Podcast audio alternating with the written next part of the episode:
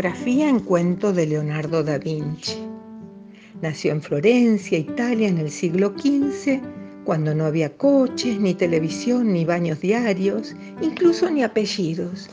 Da Vinci era el pueblo donde nació.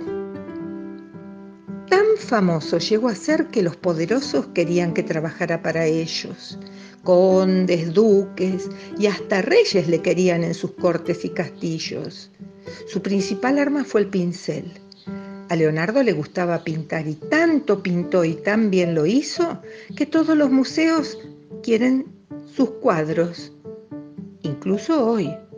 Se le daban bien los retratos, las batallas y los paisajes, pero lo que más le pedían que pintaran eran cuadros de vírgenes y santos.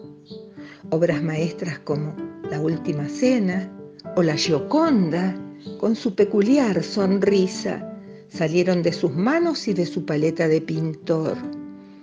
Su éxito se debió a que fue un gran observador.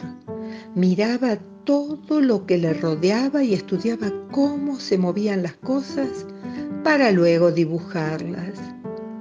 Por ello siempre lo acompañaba una libreta donde todo lo anotaba. Así cuadernos y cuadernos escribió y garabateó Gracias a esas notas que tomaba los personajes de sus obras, parecen tener vida. Era tan bueno pintando que hasta inventó una nueva técnica, el sfumato, que consiste en difuminar los contornos, es decir, sin líneas ni bordes. Una de las cosas que más le gustaba observar eran los pájaros. Es que Leonardo, que había nacido en una época en que los aviones no existían, Siempre quiso volar. Estudió las alas de las aves y encerrado en su estudio de trabajo, creó diferentes artilugios para poder volar. Con el tiempo, estos aparatos acabarían siendo el origen de los primeros helicópteros. Ya no solo era pintor, ahora también era inventor. Inventó muchas máquinas, pero muchas, muchas aunque no le gustaban las guerras, cuando él vivía había muchas batallas y como era un genio, los ejércitos le pedían siempre que creara nuevas armas, ballestas, catapultas y hasta carros de combate mejorados salieron de su imaginación listos para la lucha. Que gane el mejor. Entre guerra y guerra también quedaba tiempo para divertirse y por ello los más ricos le pagaban para que diseñara auténticos espectáculos, decorados que aparecían y desaparecían del escenario como si fuera magia, e incluso fuegos artificiales diseñó.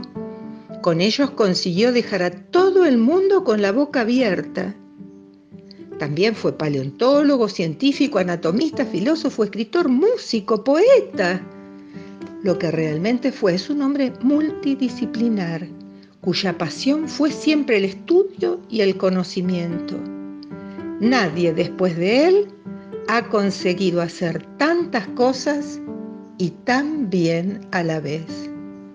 Sin embargo, cuando a Leonardo le preguntaban qué era, si pintor o inventor, él siempre contestaba que era cocinero. Le encantaba estar en la cocina y preparar platos deliciosos. De hecho, muchas de las notas que apuntó eran riquísimas recetas, con las que hoy sería un gran chef. Fue tal su pasión por la comida que la última frase que escribió en su cuaderno antes de morir en Francia fue, la sopa está fría. Por ello, quizás si hoy pudiera contestarnos cuál fue para él su mayor obra o creación, nos contestaría que el haber inventado el tenedor.